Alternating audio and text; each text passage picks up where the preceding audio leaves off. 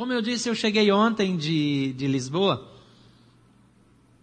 Depois daquele tempo espetacular na semana passada, com a conferência. Quantos participaram da conferência Fábrica? Você foi abençoado lá? Eu não paro de receber retorno de pessoas, de pastores, de gente que foi tremendamente abençoada por Deus. E que fim de semana nós tivemos? Fala a verdade. É, eu perdi a celebração da noite que eu estava no aeroporto. Pensa na minha frustração. E eu tentando conectar e a internet do aeroporto não dava e 3G. Aliás, o sistema de, de internet é, é, móvel no mundo faliu, né? Porque está hipercongestionado. Não é problema brasileiro. Você chega na Europa, você não consegue conectar. Você chega nos Estados Unidos, não conecta direito. É, é, no Brasil também. E quando eu consegui conectar finalmente, eu estava assim, animado agora Aí estava Felipe e Gustavo dando os anúncios do fim da celebração. Então foi uma frustração, é, é, porque eu, eu, realmente foi a única coisa. Na verdade, parte da celebração estava no voo, porque a gente teve alteração, teve uma greve da TAP, nós tivemos que voar daqui para Belo Horizonte, e quando eu cheguei lá, finalmente consegui conectar em Belo Horizonte, aí estava terminando, e aí eu só recebia as mensagens, WhatsApp, fotos e vídeos, e, e assim, com uma dor no coração, não tem melhor lugar para estar do que aqui. É, é algo espetacular Quanto mais eu saio, e eu saio, eu viajo, vocês sabem que parte do ministério, do meu ministério e do ministério dessa igreja é repartir o que Deus nos deu. E a gente leva isso por aí, e, e eu sei que eu estou fazendo a obra de Deus, eu sei que eu preciso fazer, mas eu queria mesmo estar aqui. É, é, tem uma atmosfera aqui, um ambiente que a gente não encontra facilmente. Eu sei que você está acostumado. Eu sei que você já se habituou a isso. Mas você precisa sair um pouco e, e, e ir para outros lugares e você vai ter saudade de casa. É, é, aquilo que Deus está nos dando não é comum. Não é comum. Mas deixa eu dizer uma coisa para você. O melhor está por vir. Tem muito mais vindo tem muito mais vindo. E não é porque tem uma equipe acertando, não é porque eh, tem um pastor que tem uma visão, nada disso é porque o seu coração está aberto para Jesus. E Deus só trabalha com corações abertos. É, Moisés foi um líder extraordinário, um líder fantástico. Ele subiu o monte, ele estava recebendo a lei. Enquanto isso, o povo caiu na farra. Se o coração do povo não está aberto para Deus, Deus não faz nada, porque Deus faz no nosso coração, no meu coração, no seu coração. E depois do tempo da graça nós somos todos iguais. Não tem mais diferença, não tem mais posição. Nós estamos todos servos, todos ministros, todos chamados por Deus. O ministério é seu tanto quanto meu. Nós estamos juntos nessa caminhada. E Deus escreve a história através da sua vida. Eu nem passei no Varjão. Eu, na verdade, dessa vez nem doei nada. É, eu nem tinha mais nada para doar. Quando eu soube que estavam arrecadando, já tinha acabado, já não tinha mais onde guardar. Então não é obra minha, é obra do Senhor através da sua vida e da vida das pessoas dessa igreja que estão escrevendo um novo tempo, uma nova história. Eu sei que daqui a pouco a gente vai ter um novo auditório que vão caber 2.300 pessoas. E que a gente vai ter os cultos cheios como agora. E talvez a gente vai ter que arrumar um telão do lado de fora também. E talvez a gente vai ter que fazer mais celebrações, mas isso é por causa do seu coração para Jesus. E sabe por que essa igreja nunca vai parar de crescer? Porque Deus quer a salvação de todo homem. Sabe aquele amigo seu? Aquele filho, aquele parente seu que está com o coração fechado? Sabe aquela pessoa que você vinha orando há anos? Quem está orando por uma pessoa há anos que nunca vem para a igreja? Levanta a mão. Continue orando, porque ele vai ser salvo. Continua. Algumas coisas estão acontecendo. Eu ouvi um testemunho ontem de uma família que se rendeu a Jesus lá na igreja memorial, na apresentação do alto de Páscoa, é, é quando era para ter só cristão lá. Mas lá na hora do apelo, sei lá, umas 30, 40 pessoas talvez que levantaram a mão. Pouca gente se comparar com o que a gente faz aqui. Talvez até menos, eu não consegui contar direito. mas já ouvi o testemunho de como Deus pegou alguém que estava com o coração fechado, longe, é, é, é indiferente, foi surpreendido quando ninguém esperava um apelo, estava lá e Deus está lá para fazer a obra. Então é hora de colheita. E a Bíblia diz que os campos estão brancos para a colheita. E ele fala assim: orai para que o Senhor da seara mande mais ceifeiros.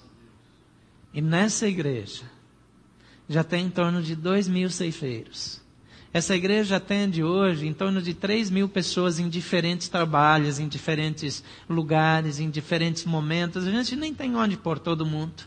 E também não vem todo mundo ao mesmo tempo. Mas nós temos mais de duas mil pessoas que estão comprometidas, inclusive, com contribuição financeira. Não são dois mil membros ainda. Eu nem sei o número de membros, para dizer a verdade, assim. Eu sei que deve estar aí em 1.700 mais ou menos, mas nós temos mais de duas mil pessoas que contribuem com compromisso fiel financeiramente para quê? Se você olhar, olha, dá uma olhada no nosso auditório, olha de verdade. Você vê que tudo aqui está bonito assim, mas isso é um milagre. Olha em volta. É um prédio simples.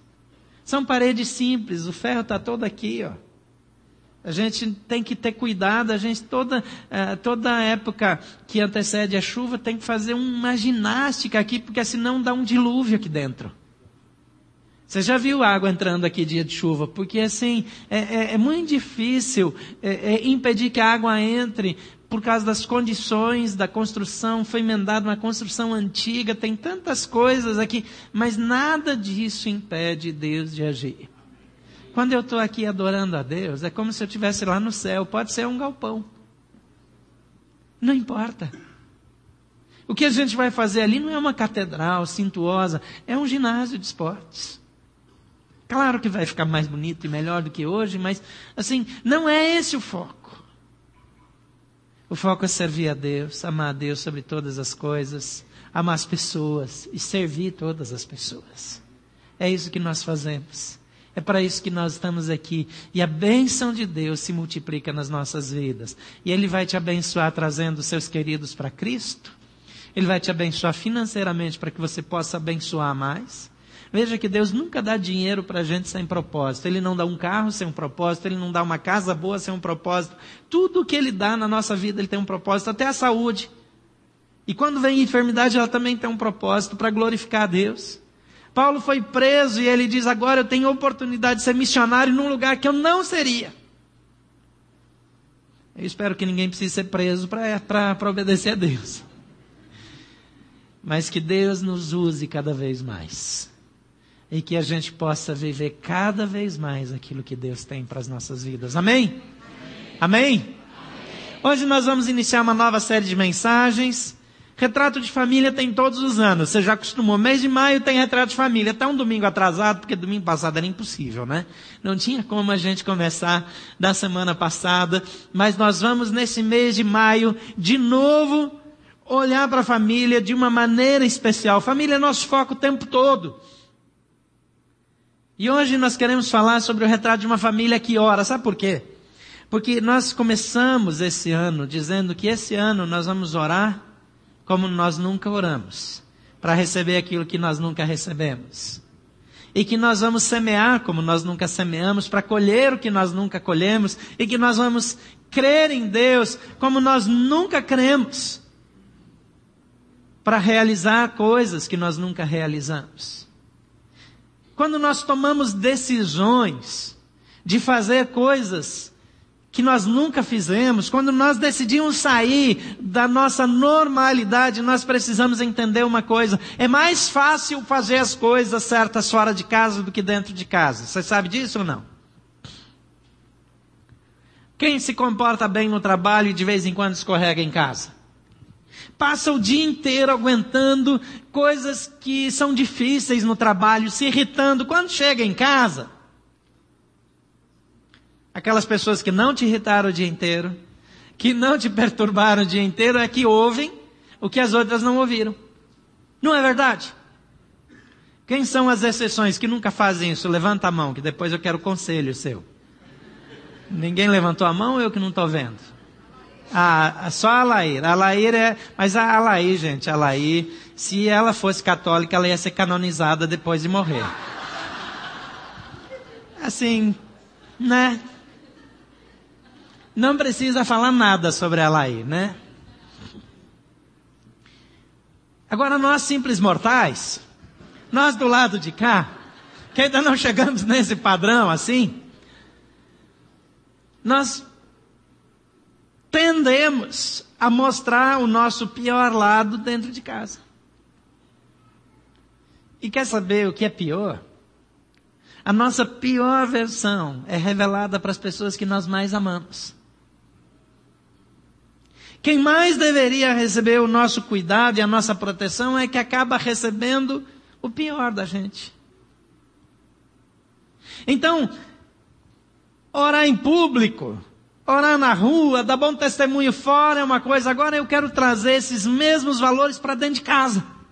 Eu quero desafiar você a andar comigo nesses dias e, e, assim de uma maneira muito prática, viver isso no dia a dia da sua família. Mesmo que você seja quase um santo como a Laí, dentro de casa dá para melhorar. Desculpa, Laí, que agora eu preciso, eu, eu não me contenho aqui assim. Mas eu estou sendo sincero, a Laí é uma pessoa assim fora da curva. Então você não precisa ficar pegando nela para sair poder na saída. Mas quando você precisar de um conselho, fala com ela. Assim, muitas vezes eu fui abençoado com palavras sábias da parte dela. E, e Deus usa pessoas no nosso meio assim mesmo. Para que a gente cresça. Para que a gente tenha referenciais e a gente caminhe nessa direção. Por exemplo, aprendi tarde demais a dar café sem açúcar para os bebês. Com ela ela gentilmente, quando a Ilara queria café, ela dava café sem açúcar. Sabe o que aconteceu? A Ilara não gosta de café até hoje. Agora você já acha que ela não é tão boazinha assim, né? Mas não pode dar café para bebê. Mas o bebê sempre quer café porque o cheiro do café é um negócio maravilhoso. Ele te vê tomando café, ele sente aquele cheirinho, ele quer café. Pronto, uma solução besta, dá café sem açúcar pro bichinho uma colherada bem cheia. Ele não quer mais. Ó, cura. Sabedoria de Alair. Aliás, Alair deveria escrever um livro sobre educação de filhos. Agora, trazer essas coisas para dentro de casa é um desafio. Trazer essas coisas para dentro de casa é o que vai fazer com que nós de fato sejamos aquilo que nós queremos ser. E dentro de casa é o ambiente adequado. O que é uma família que ora? Uma família que ora não é definida por um grupo de pessoas que faz da oração de gratidão antes das refeições diárias uma prática. Também não é ah, um grupo de pessoas que eventualmente vão à igreja e ali fazem algumas orações. Por outro lado, também não me refiro àquelas, àqueles grupos familiares que têm o hábito de passar muitas e muitas horas orando junto. Eu não sei se vocês têm o hábito de fazer vigília de oração em família. Eu, de fato, acho que eu não lembro de ninguém que faz isso. Deve existir, mas eu não lembro, assim, de ninguém que faz longas vigílias de oração. Lá em casa a gente fez umas duas. Em quase 30 anos que a nossa família existe. Porque, por alguma razão, eu faço vigília de oração na igreja. Agora, quando é que nós nos dobramos e oramos juntos, a família toda? Quando a gente estava diante de um desafio que a gente não sabia o que fazer. Aqueles momentos de crise. Aí a gente fez. Mas eu não me refiro a isso. Não estou dizendo que são famílias que oram todas as madrugadas, ou só oram de madrugada. A expressão uma família que ora, nesse contexto, refere-se a um núcleo familiar que deposita sua confiança em Deus e que o consulta em suas decisões importantes e que toma decisões diárias e corriqueiras baseadas nos ensinamentos e padrões divinos. Uma família que, ao buscar a Deus, expressa sua gratidão e, e, e, vive isso nas suas alegrias diárias e nas suas conquistas e faz do relacionamento com Deus a sua base de estabilidade emocional e de sua confiança em relação ao futuro. Não é a maneira como você ora. Não é exatamente em quantas horas e minutos você fica orando num momento só, num bloco único. Algumas pessoas oram mais ao longo do dia. Algumas pessoas têm o hábito de constantemente, em toda situação, voltar sua mente a Deus em oração.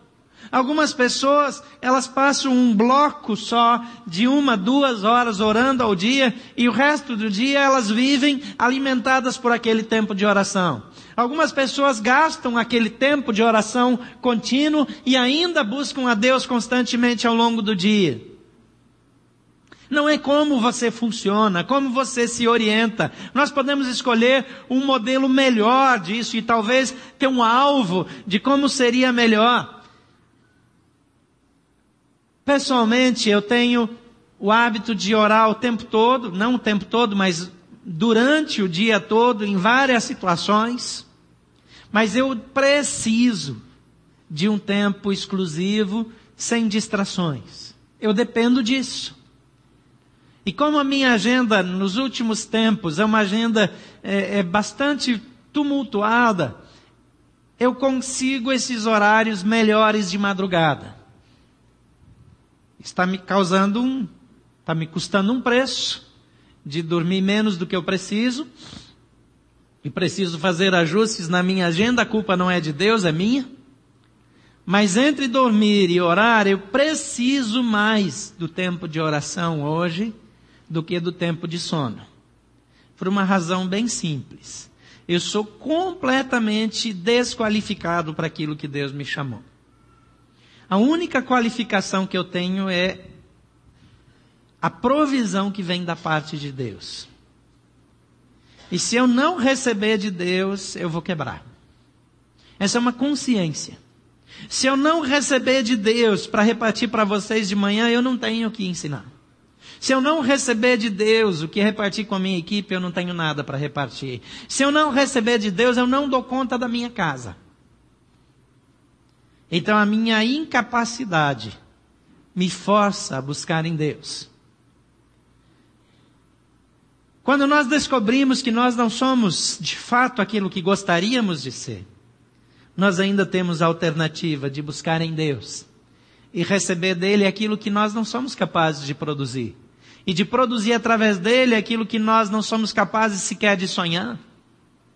E essa dependência de Deus nos leva mais longe nos faz ir além.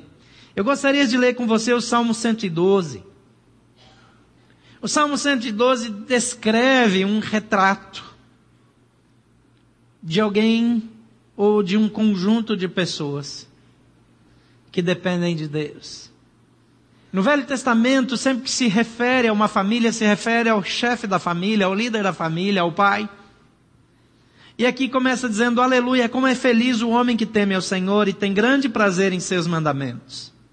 Os seus descendentes serão poderosos na terra. Serão uma geração abençoada de homens íntegros. Grande riqueza há em sua casa e sua justiça dura para sempre. A luz raia nas trevas para o íntegro, para quem é misericordioso e compassivo. Feliz é o homem que empresta com generosidade, com honestidade conduz os seus negócios. O justo jamais será abalado. Para sempre se lembrarão dele, não temerá mais notícias, seu coração está firme, confiante no Senhor. O seu coração está seguro e nada temerá. No final, verá a derrota dos seus adversários. Reparte generosamente com os pobres e a sua justiça dura para sempre. Seu poder será exaltado em honra. O ímpio o vê e fica irado, range os dentes e definha. O desejo dos ímpios se frustrará. De vez em quando a gente lê o salmo só como uma música, só como um salmo que era para ser apreciado e, e, cantado na época de Davi e alguns anos depois, e talvez até hoje, nós cantamos alguns salmos tão espetaculares. Mas eu vejo aqui pelo menos cinco efeitos na vida da família que escolhe confiar em Deus. Ou que ser, ou em outras palavras, da família que ora. Eu queria que você pensasse na oração menos em como um recurso para incrementar a sua vida E você já parou para pensar que às vezes a gente vê a oração como um recurso de incremento de qualidade na minha vida? A oração deveria ser vista mais como um relacionamento, como uma partilha, do que como uma fonte de soluções. É claro que vem soluções por meio da oração. É claro que vem recursos por meio da oração. A Bíblia diz: peçam e lhes será dado. É claro que isso é legítimo. Mas quando você pensa na oração em termos de essência, ela é mais um relacionamento, ela é mais um diálogo, ela é mais uma caminhada com Deus. E uma família que escolhe orar como nunca, ou caminhar com Deus como nunca, que escolhe trazer para dentro de casa o valor individual da oração os benefícios da oração serem repartidos e partilhados em família, vivenciados no dia a dia, mais do que um ritual, mais do que um costume.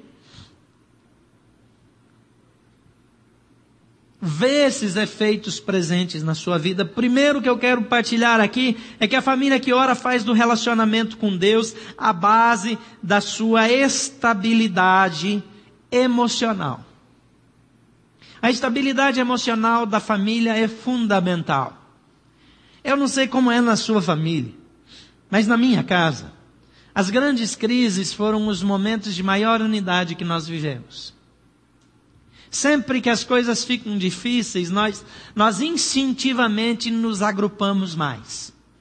Nós nos apoiamos mais nós nos sustentamos mais, oramos mais uns pelos outros. Quando alguém lá de casa está em crise, todos nós oramos por aquela pessoa de uma maneira especial, conversamos sobre aquilo, nos interessamos por aquele assunto. Agora que minha filha mais velha casou, já tem um, um tempo aí, uh, eu tinha uma sensação de perda no, no seguinte sentido de que essas coisas acabariam, mas ao contrário. Parece que até intensificou. Porque em qualquer dificuldade, em qualquer situação, ela já faz contato e, e, pede não só conselho, mas oração. Então nós nos unimos de novo em oração, não importa onde estejamos. A distância não separa isso, a distância não tem o poder de, de impedir essa unidade. A família que ora faz do relacionamento com Deus a base da sua estabilidade emocional. Aqui diz, aleluia, como é feliz o homem que teme ao Senhor e tem grande prazer nos seus mandamentos, tem grande prazer na sua lei. Isso é escrito num contexto em que as pessoas entendiam que meditar na lei, na lei de Moisés, trazia cura, trazia prosperidade, trazia alegria. Então, a, o relacionamento com Deus, através de uma vida intensa e intencional de oração, faz com que eu tenha uma alegria, uma satisfação na minha vida que nenhuma outra fonte pode dar. Eu acompanhei uma menina, ainda acompanho ela até hoje, mas é, hoje ela mora longe, e ela era uma menina de oração desde a pré-adolescência. E ela tinha mesmo muito prazer na oração. E os colegas dela tinham prazer no namoro tinham prazer é, é, em alguns pecados até que às vezes vem junto com o namoro na adolescência, mas ela tinha prazer em Deus. E isso fez dela uma menina diferente. Teve uma época que ela era até meio esquisita, que os outros olhavam para ela como se ela fosse meio estranha, meio fora do mundo. E de fato eu até ajudei a dar uma polidinha para ela não parecer tão estranha.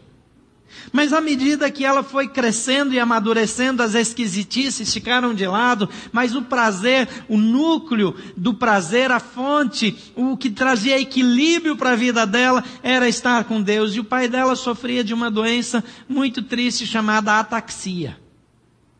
É uma doença que a pessoa perde o equilíbrio, ela começa a ter sinais de envelhecimento, é uma doença que não tem um, um, tratamento, não tem uma cura, não tem uma solução, é uma doença degenerativa. e, e, e a coisa evoluiu até o óbito.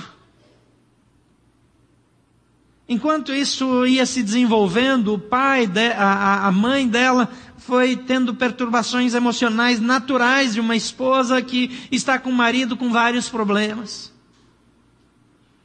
E várias coisas difíceis aconteceram na família dela. E ela tinha motivos para ser uma menina rebelde, para ser uma menina frustrada, para ter crises, explosões, mas toda vez que as coisas desandavam, ela corria para os braços do Pai eterno. E eu vi pessoas, adolescentes e jovens, se perdendo por problemas muito menores.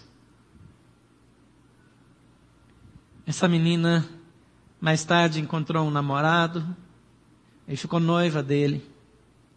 E eles tinham planos de casamento. E um dia, por alguma razão, ela percebeu nas intenções do noivo, que era também um bom menino, que ele não tinha a mesma chama por Deus que ela que não tinha exatamente a mesma paixão, que não caminhava na mesma direção. E ela, depois de um tempo de oração e de aconselhamento, ela chegou e terminou aquele relacionamento. Você sabe que hoje em dia não dá para jogar noivo para cima assim, né? Que não tem muito no mercado, né? A coisa está meio crítica por aí. E recentemente eu participei de uma conferência e ela estava lá liderando adoração em um momento e era uma conferência onde a gente tinha bandas inteiras, com tanta estrutura, fazendo aquele tempo maravilhoso de adoração. E quando ela entrou com um violão e um pouquinho de apoio lá atrás, sem backing, sem nada. E ela começou a adorar a Deus. Parece que o céu mudou de lugar. E aquele ambiente se tornou um ambiente completamente transformado. Ela ainda está solteira. As respostas para a vida dela não chegaram.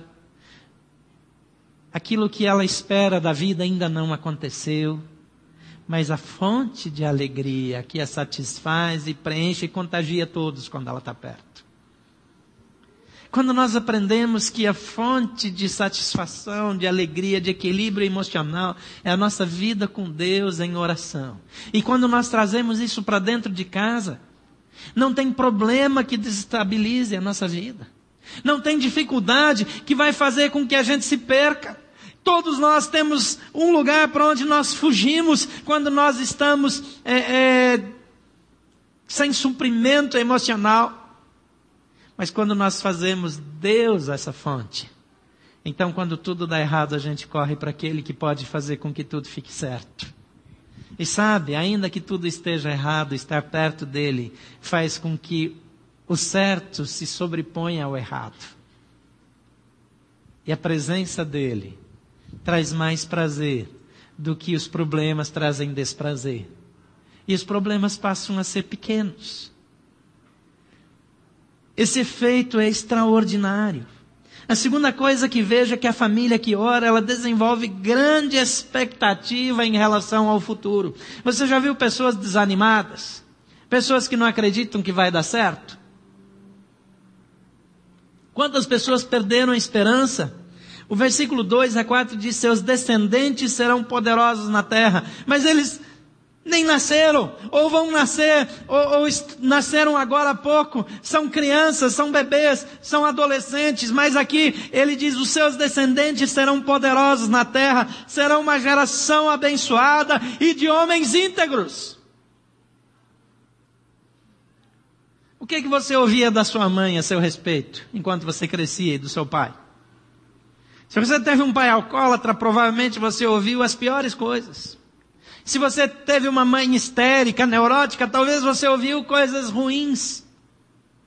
Mas aquele que ora, aquela família que ora, tem uma expectativa em relação ao futuro que nenhuma palavra de morte, nenhuma palavra contraditória vai impedir que se realize. A expectativa não é baseada no potencial humano, mas é baseada nas bênçãos e promessas divinas.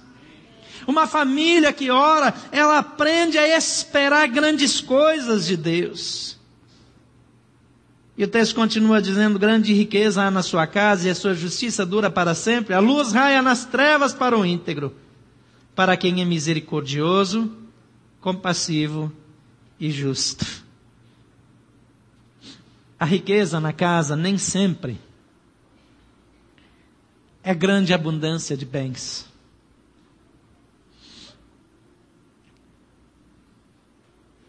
Eu sou de uma família que dependia da agricultura. E de vez em quando, a geada matava o trigo. O trigo já no cacho, né? Estava prometendo uma safra maravilhosa e vinha uma geada e matava o trigo.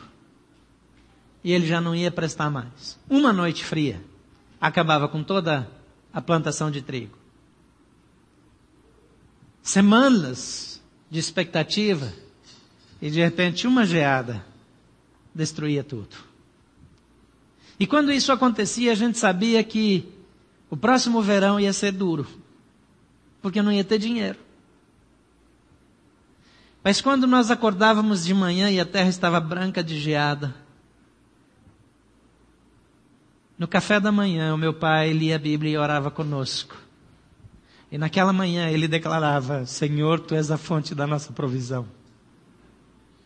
E porque nós esperamos em ti, haverá fartura na nossa casa. E quando não tinha dinheiro, quando não tinha trigo suficiente, então a minha mãe fazia pão em casa.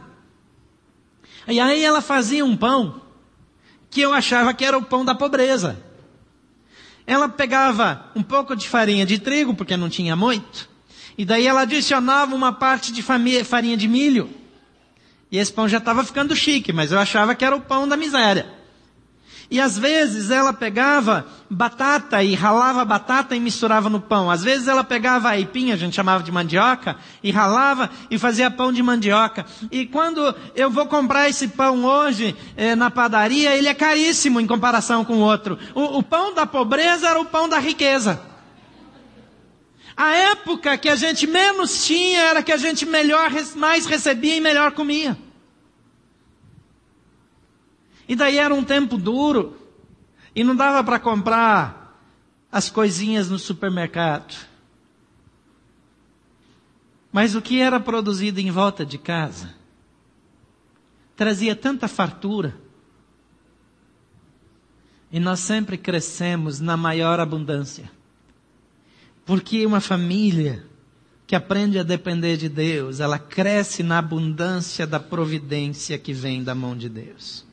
A provisão é do Senhor. Em terceiro lugar, a família que ora desenvolve generosidade e integridade como estilo de vida. O versículo 5 diz: Feliz é o homem que empresta com generosidade e com honestidade conduz os seus negócios. Eu lembro que na minha casa nunca alguém veio buscar alguma coisa e saiu de mão vazia. Nunca. Não importava o que tinha acontecido com a safra anterior. Porque a generosidade, ela não é manifestada só através de dinheiro. Naquele tempo, quando a gente morava na roça, às vezes os vizinhos vinham pedir arroz, vinham pedir farinha, vinham pedir comida emprestada. Isso não é comum na cidade. Mas no campo, e antigamente isso era muito comum. Faltou açúcar, então a vizinha vai buscar açúcar na casa da vizinha. Eu nunca ouvi a minha mãe reclamar de repartir o pouco que tinha. Eu nunca vi alguém bater na nossa casa, enquanto eu morei na casa do meu pai, e isso vale na minha casa até hoje, nunca alguém bateu na nossa casa pedindo alguma coisa que saiu de mão abanando. Porque o Deus que nos dá é generoso e Ele nos faz generosos. E, e quando nós oramos em família, nós aprendemos a receber. E quando nós aprendemos a receber, nós aprendemos a repartir. E nós vamos fazer isso com integridade e com alegria. Eu sei que você conhece pessoas perto de você que têm necessidades. E dentro da igreja, de vez em quando, Deus permite que alguém tenha necessidades. E de vez em quando alguém tem que socorrer alguém com aluguel, com alimento, ou com um medicamento, ou com ajuda para fazer uma cirurgia, ou, ou para pagar uma prestação de um carro, ou da casa. E talvez alguém ache isso eh, uma coisa ruim. Isso é bênção de Deus. É bênção para quem recebe porque tem uma família que o socorre. É bênção para que dá porque recebeu socorro do Pai eterno para poder estender a mão para quem está perto. Quando nós deixamos de olhar para a nossa própria necessidade. E eu conheço pessoas aqui que chegaram até o fundo do poço. Financeiramente falando, quebraram. Mas Deus os restaurou. A situação que você eventualmente esteja hoje, talvez de dificuldade, talvez dependendo de ajuda, é um tempo de crescimento, de oportunidade, porque amanhã, quando o Senhor te der abundância, você generosamente vai dar a mão para outros e vai lembrar do sustento que Deus lhe deu no tempo da dificuldade. E às vezes, quando eu faço na minha vida pessoal, estendo a mão e ajudo alguém, a pessoa diz, ah, eu acho que você está fazendo demais. Eu digo, não, isso aqui é só investimento, não se iluda, você ainda vai dar muito retorno. Sabe por quê? Porque eu creio que Deus vai fazer essa pessoa prosperar mesmo. Eu vou contar só um exemplo. Uma família mudou para Brusque quando eu morava em Santa Catarina. E eram uma pessoa que trabalhava como é, em São Paulo, as empresas terceirizaram há muitos anos a área de, de pessoal. É, é, o departamento de pessoal passou a ser terceirizado. Eles contratam uma empresa ou uma pessoa que tem uma empresa para para cuidar é, é dos funcionários, para negociar contratações, demissões, é, aumentos de salário, mexer com sindicatos, etc. E, e, ele trabalhava com isso e ele perdeu as empresas que ele trabalhava e entrou numa crise. Foi um momento de crise do Brasil e ele foi parar na nossa cidade. Estando lá na nossa cidade, as coisas não andaram bem. E de vez em quando ele precisava de ajuda. E de vez em quando eu estava repartindo o que eu tinha, que nem sempre era muito. E isso aconteceu em algumas ocasiões, mas uma ocasião em particular, ele chegou para mim e disse: Olha, apareceu uma entrevista de emprego para mim em São Paulo. Mas eu não tenho dinheiro nem para passagem. Isso era uma segunda-feira. E, e ele dizia: Eu não, não sei o que eu faço. Eu disse para ele: Olha, eventualmente ontem eu recebi um dinheiro. E eu nem tive tempo de gastar, então eu estou com ele todo aqui, você pode usar.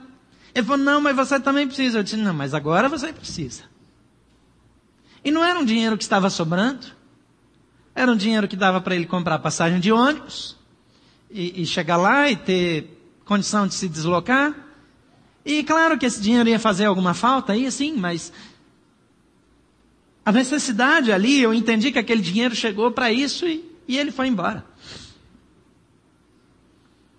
E nessa viagem ele foi contratado. E ele voltou para São Paulo. E aparentemente eu perdi meu investimento, né? Porque ele foi embora. Mas você sabe que durante os próximos dez anos, não teve um momento em que eu passei um aperto financeiro que eu não sei como ele descobria. E ele aparecia na minha vida. E ele pagou mensalidade de escola para as minhas filhas, sem saber que era isso que ele estava fazendo. E ele comprou material escolar para o ano inteiro das minhas filhas. Às vezes eu passava em São Paulo, ele descobria, me pedia para ir na casa dele, a esposa dele ia lá na, naquelas, naqueles depósitos de material escolar e comprava tudo que era possível. Eu tinha problema de excesso de bagagem para ir embora. E eu nunca dei um real esperando receber nada em troca, mas durante mais ou menos dez anos eu recebi tanto de volta. E de vez em quando ele dizia, eu só posso fazer isso porque um dia você acreditou em mim. Eu disse, não, não foi nada disso. Deus investiu na sua vida. Mas ele não queria saber, assim mesmo me abençoava. Eu sei que isso é só um exemplo. Mas Deus usa o que nós fazemos como uma maneira de prevenção para o futuro também. Você não sabe o que você vai passar amanhã. Você não sabe que tipo de ajuda que você vai precisar amanhã. E Deus coloca no nosso coração a generosidade. Porque a Bíblia diz que aquilo que o homem semeia, ele também ceifará. Aquele que semeia generosidade vai colher generosidade. Aquele que estende a mão quando precisar, alguém vai estender a mão. Aquele que cuida dos filhos dos outros, quando precisar, alguém vai cuidar dos seus filhos. Nós não fazemos isso esperando receber. Mas é a lei da semeadura, é uma das coisas que a Bíblia fala. A família que ora, ela desenvolve generosidade e integridade como estilo de vida. Em quarto lugar, a família que ora desenvolve uma confiança inabalável. Versículos 6 e 8 diz: O justo jamais será abalado, para sempre se lembrarão dele, não temerá mais notícias, seu coração está firme e confiante no Senhor, o Senhor está seguro e nada temerá, o seu coração está seguro e nada temerá, e no final verá a derrota dos seus adversários. É interessante que aqui diz que ele não será abalado, não está dizendo que não vai ter é, ventos contrários. Não está dizendo que não vai ter notícia ruim. Está dizendo que ele não vai temer a notícia ruim. Você conhece pessoas que vivem ansiosas, esperando uma notícia ruim? O filho sai à noite e não consegue dormir. Está sempre esperando uma má notícia. Tem pessoas que vivem oprimidas pela expectativa da tragédia. Mas aquele que ora tem uma confiança inabalável e a vida dele é baseada na confiança e na providência de Deus. Então ele sabe que Deus vai cuidar do futuro. Tem gente que não vive o presente tentando se preparar para o futuro. Não usufrui dos recursos que tem. Não vive bem com a esposa, com o marido, porque tem que trabalhar para garantir para o futuro. E arruma mais um emprego e faz mais e mais e mais e mais, e a vida passa e finalmente morre e não viveu o que poderia ter vivido. Mas a vida de oração faz com que ele permaneça estável, não seja abalado, não tenha más notícias, o coração está seguro e tem uma garantia. Lá no fim, ele vai ver a derrota dos inimigos. Não está dizendo que ele vai ver a derrota dos inimigos a vida inteira. Eu vivi uma situação muito ruim num, num tempo pequeno de ministério. E naquele contexto eu fui bastante injustiçado. Mas naquele lugar eu tomei uma decisão de confiar exclusivamente em Deus, de não levantar minha voz em defesa própria, de tornar Jesus oficialmente meu advogado, junto ao Pai e junto a quem quer que fosse.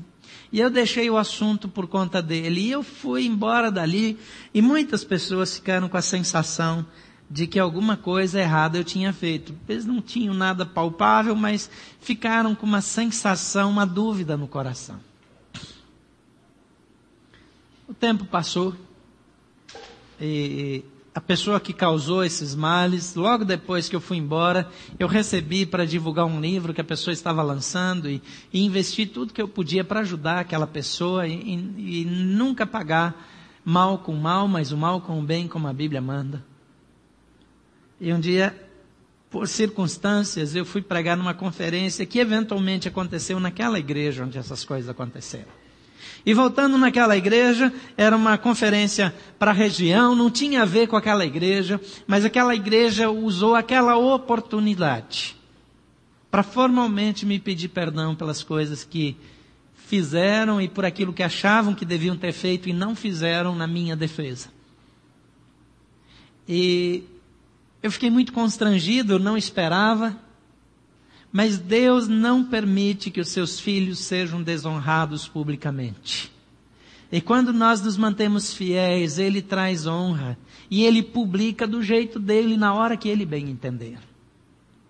E isso é a experiência que eu vi na vida de tantas pessoas. Esperar em Deus, saber que é Deus quem nos justifica. não responder. Eu tomei uma decisão nesses tempos de internet que eu simplesmente eu não respondo provocações, críticas, acusações que são feitas na internet. Não porque não tenho o que responder, mas porque eu não tenho uma reputação para zelar. Porque eu vivo por causa da reputação do meu Senhor e não da minha. Porque eu decidi viver, morrer para mim mesmo e viver para Cristo.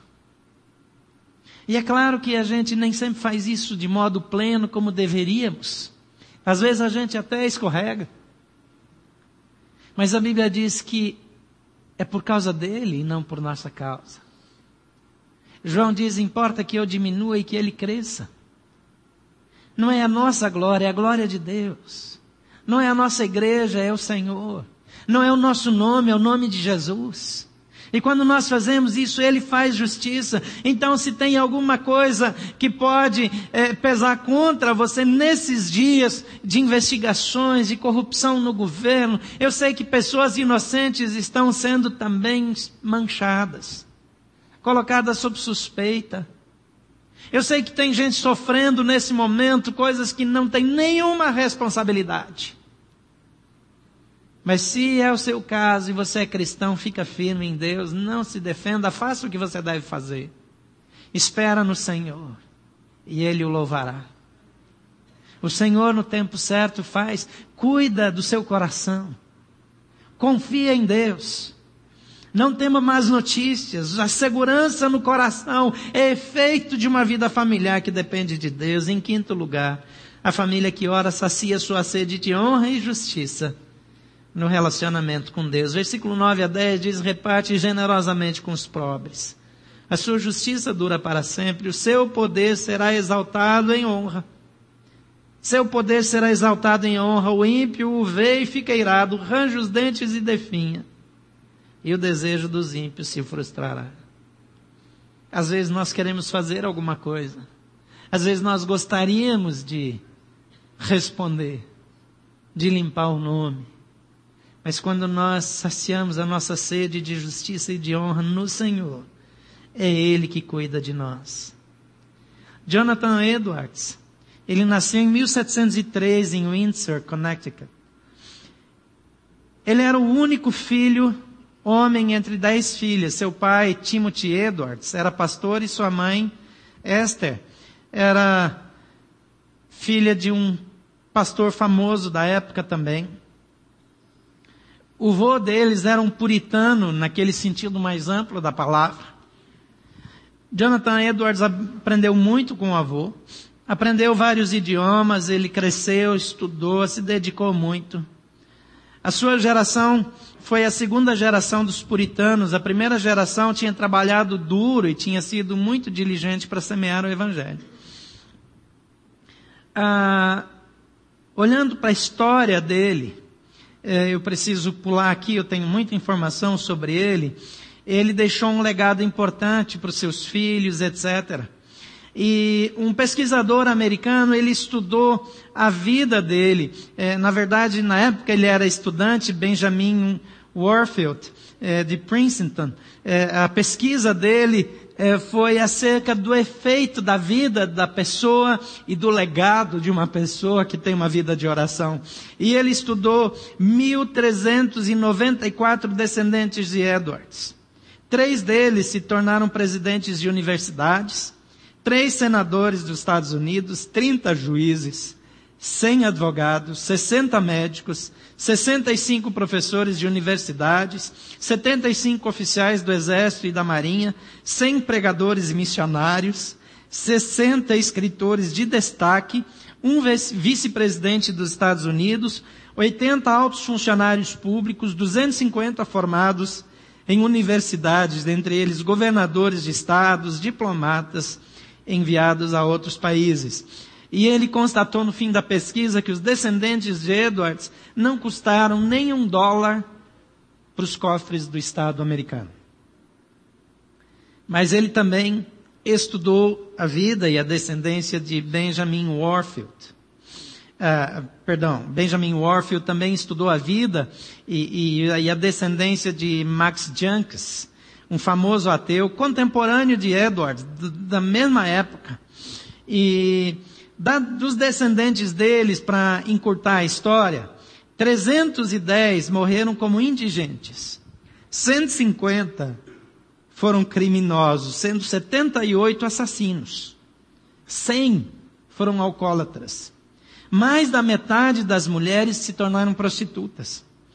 É, os 540 descendentes de junkies, no mesmo período, custaram ao Estado 1 milhão 250 mil dólares. Quando a gente compara dos 540 descendentes encontrados é, é, por ele, é, e, e, quando nós olhamos é, para a descendência de Jonathan Edwards, que teve mais filhos, e os filhos tiveram mais filhos, no mesmo período foram 1394, os 500 e pouco causaram tanto estrago, e tiveram um caminho tão ruim. A diferença aqui entre esses homens, no legado que deixaram, é porque um deles escolheu ter uma vida de oração. Decidiu viver com Deus. Retratos de família, nesse ano, quer chamar a sua família para ser uma família de oração. Quer chamar você para deixar uma descendência mais parecida com a de Jonathan Edwards do que com qualquer outra família no mundo. A família de Jonathan Edwards e a família de Max Junks são exemplos clássicos. Poderia usar outros, como Bertrand Russell e outros cujas vidas também foram analisadas nessa mesma perspectiva.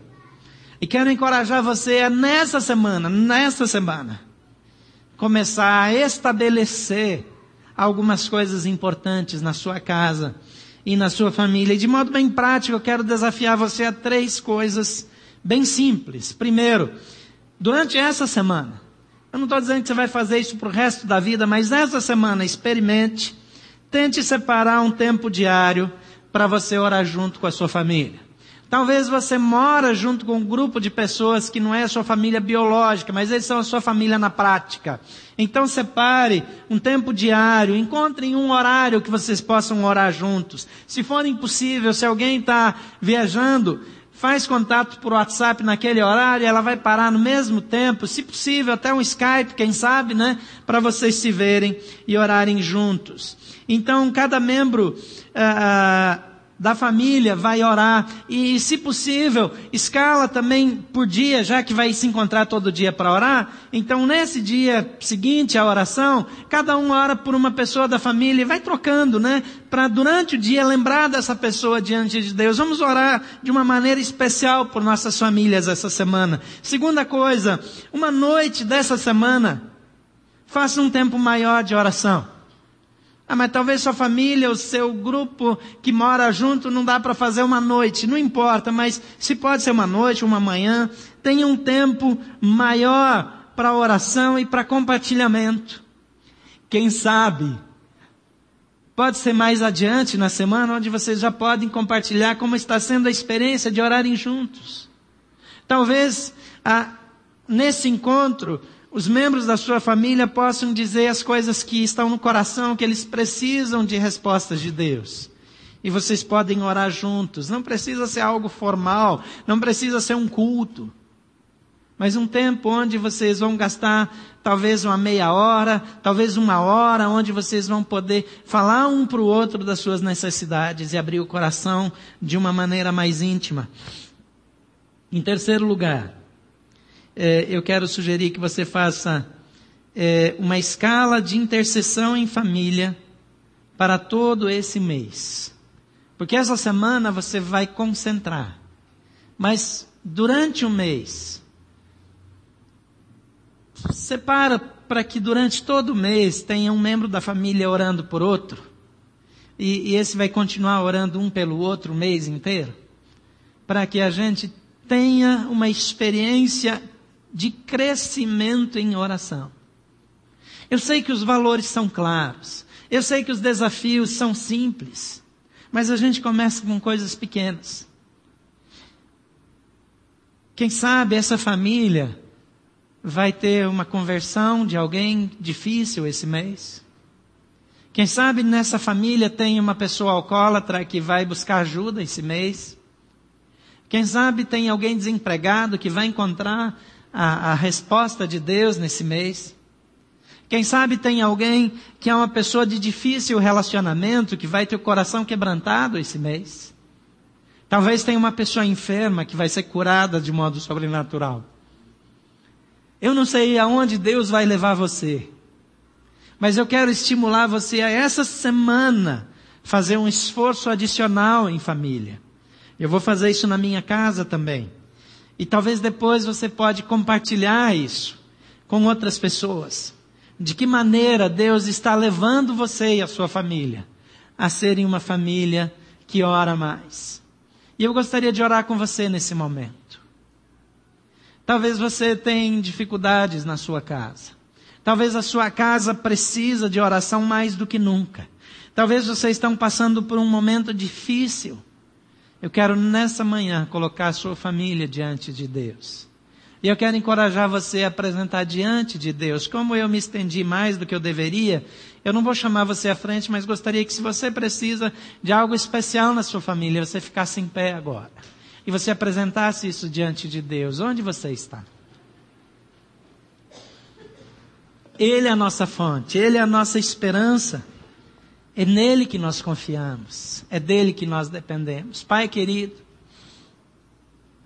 Cada pessoa que está em pé diante do Senhor nessa manhã está pedindo de um modo especial por sua família. Ou com uma necessidade, ou com uma enfermidade, ou com uma situação relacional, ou um problema espiritual, uma enfermidade física. Só o Senhor conhece. Só o Senhor tem os desafios. Somente tu podes fazer grandes coisas na vida dos teus filhos. Ó Pai, nesse mês que enfatizamos a família, eu peço que o Senhor comece fazendo coisas sobrenaturais na nossa casa. Começa mudando os nossos corações, dando segurança, dando vitória nesses simples desafios dessa semana. Para que não tenha um dia dessa semana que a gente não ore em família. Para que essa semana a gente experimente de uma maneira especial dependência do Senhor. Ó Pai, ajuda-nos a vivermos e avançarmos. Fortalece as nossas famílias. Aqueles que estão à beira do divórcio. Aqueles que estão presos no adultério. Aqueles que estão presos à mentira. Aqueles que estão desempregados. Aqueles que estão em crise financeira, endividados. Que não vem solução. Ó Pai, que esse tempo seja um tempo de respostas. Seja um tempo de tratamento do Senhor.